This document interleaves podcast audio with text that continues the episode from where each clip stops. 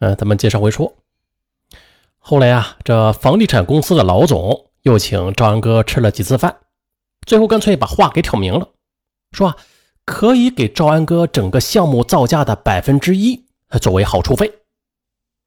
可是赵安哥却没有表态，他想找机会再问问赵红是否感兴趣。接着一听赵安哥讲的这个项目，赵红便动心了，还颇有心计的，觉得不能对这即将到手的这外财呀表现的太急切，如果这样的话，会让赵安哥看清自己的。于是他就演戏，告诉赵安哥，这件事情啊可以做啊，但是一定要保险。不能因为这点小事就给您添麻烦。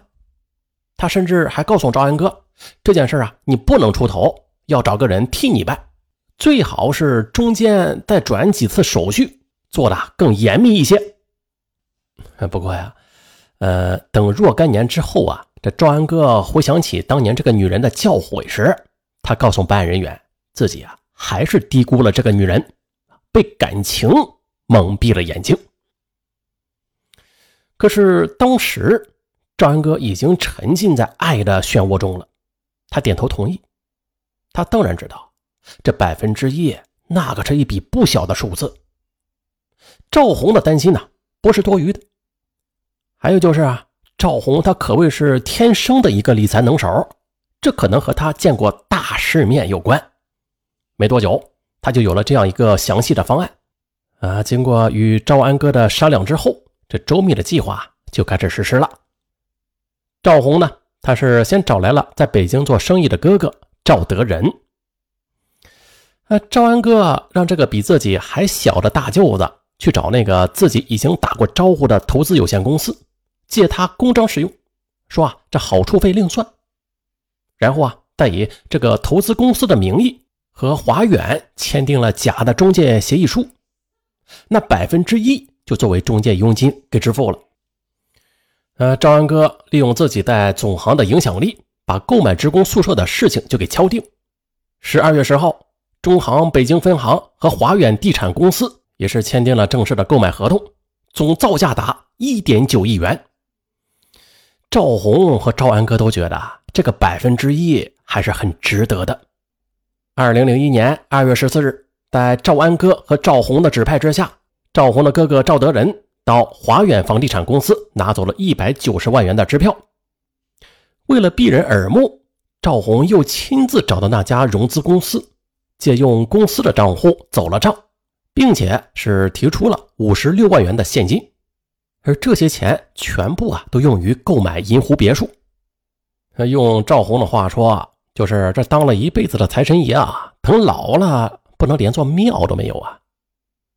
赵安哥也知道，这么做啊，都是为了两个人的将来。毕竟这个位置啊，不可能坐一辈子。呃，这英国小说家笛福好像说过这样一句意味深长的话。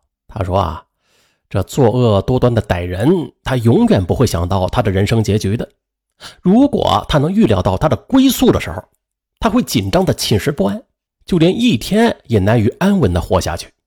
而此话确实。是句至理名言，他们俩啊，谁也没有想到这一天竟然会来的这么快。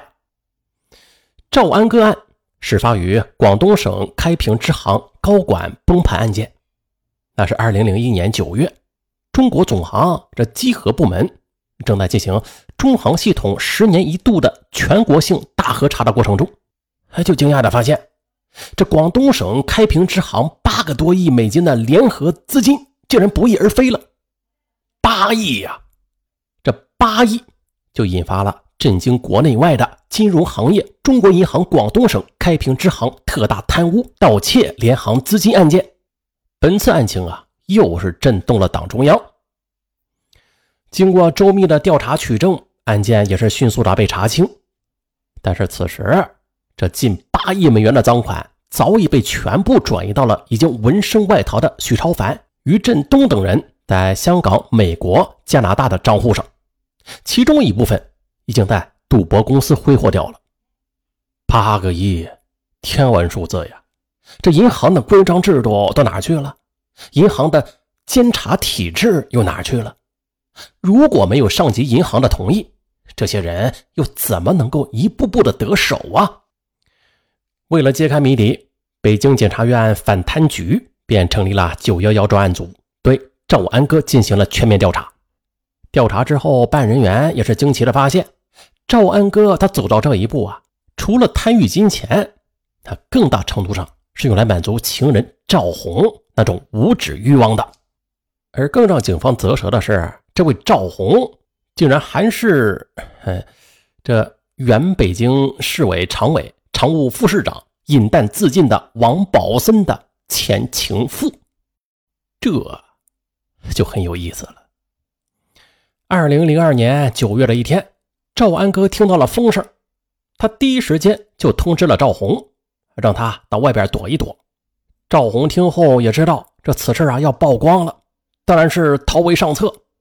但是他还是故意流露出痴情的样子，表示自己不走，要同赵安哥啊同进退。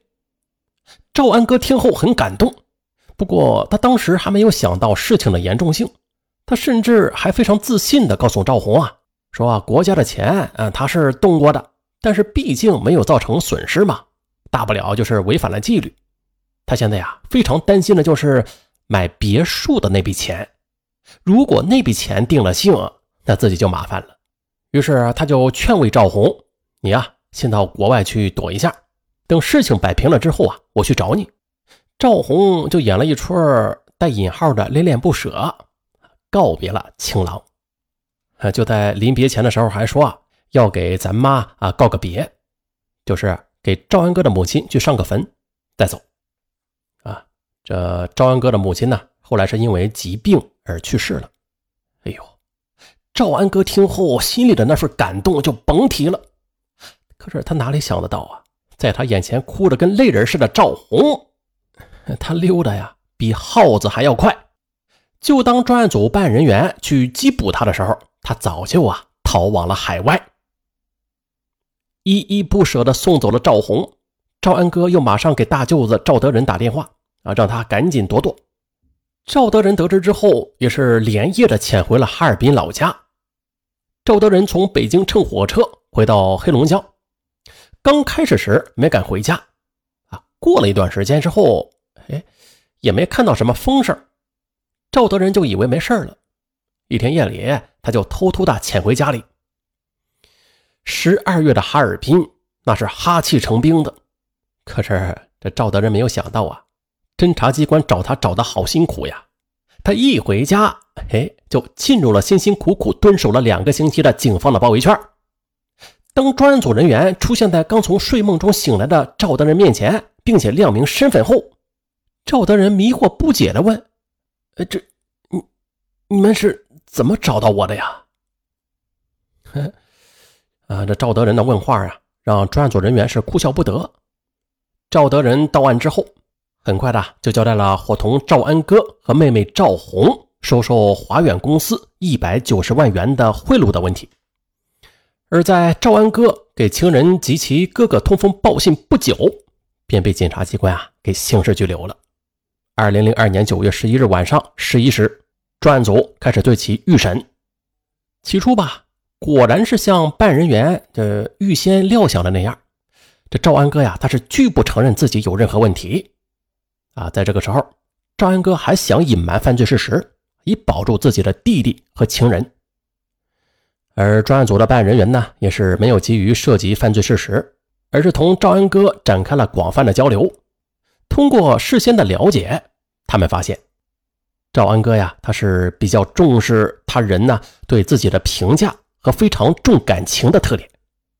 于是，先是肯定他多年来在银行系统工作的业绩和贡献，肯定他孝顺父母，又有家庭责任感的优点，还肯定他的为人性情豪爽，敢做敢当。同时，又对他多年来深受家庭矛盾折磨的生活现状表示同情。啊，专案组是对症下药啊！专案组人员的话呀，句句字字的都是点到了赵安哥的痛处。在赢得了他的好感和信任之后，赵安哥便开始了他的倾诉。他先是谈到了他从基层走到领导岗位的艰辛和挫折，谈到了他工作的业绩和突出的工作能力，又谈到他多年来为金融领域做出的贡献，继而又谈到他和弟弟啊都是因为婆媳关系问题，常年的在家庭矛盾中饱受折磨。赵安哥意识到啊，只有自己勇于承担责任，才不会使亲人受到牵连的道理。在经过长时间的沉默之后，他的心理防线终于是崩溃了。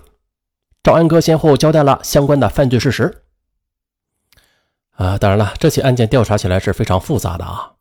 专案组是从立案到侦查终结，经历了九个月的时间，最终是认定了赵安哥伙同李耀森、索利哥涉嫌挪用公款五千万元人民币，收受华远公司贿赂一百九十万元，向阮某索要贿赂款三百三十一万元，收受王龙军贿赂款五十七万元。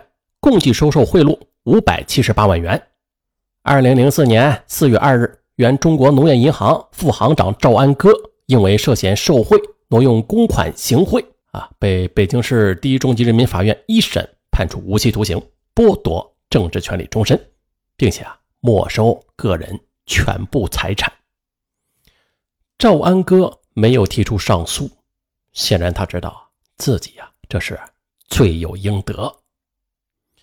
啊，不过最后遗憾的是啊，这个王宝森和赵安哥的情人赵红，最终是逃往了海外，至今呢是下落不明。啊，好了，我们从表面上来看，这王宝森和赵阳哥共同喜欢上了这个女人，也共同栽在了这个女人身上，一个死了，一个在狱中度过余生。也就是说，赵红这个人，他克克贪官呢，是吧？这是好事还是坏事啊？啊，咱们仁者见仁。上文又记得这样一个故事啊，就是两个人呢被狐狸所魅，倒在深山老林中，奄奄一息，被一个猎人给救起来了。二人对这狐狸啊是恨之入骨，大骂其狡诈可恶，便请这猎人捕杀之。可这个猎人却说呀：“这鱼贪钩是贪食故也，星星刺血是酒故也，而二人被魅，则乃贪色之故也。”你们只应自恨，何须恨狐呀？本案完啊，完了啊！这个案件挺精彩，是吧？啊，那在节目的最后，上文再说个更刺激的事儿。嗯，就是上文有个老案件大推理那个 VIP 专辑，是不是？来，现在是今天是多少号？十月二十六号。嗯，从今天开始限免十天，也就是说啊。即便你是免费用户，也可以去收听；即便你不是 VIP 用户，也可以去免费畅听十天啊！十天之后啊，又变成 VIP 专辑了。所以说，大家抓紧时间呐，不要错过这次好机会。上文最精彩的案件，别说还真的就在老案件大推理中，里边所有的案子啊，都可以免费畅听十天。那赶紧去免费畅听吧。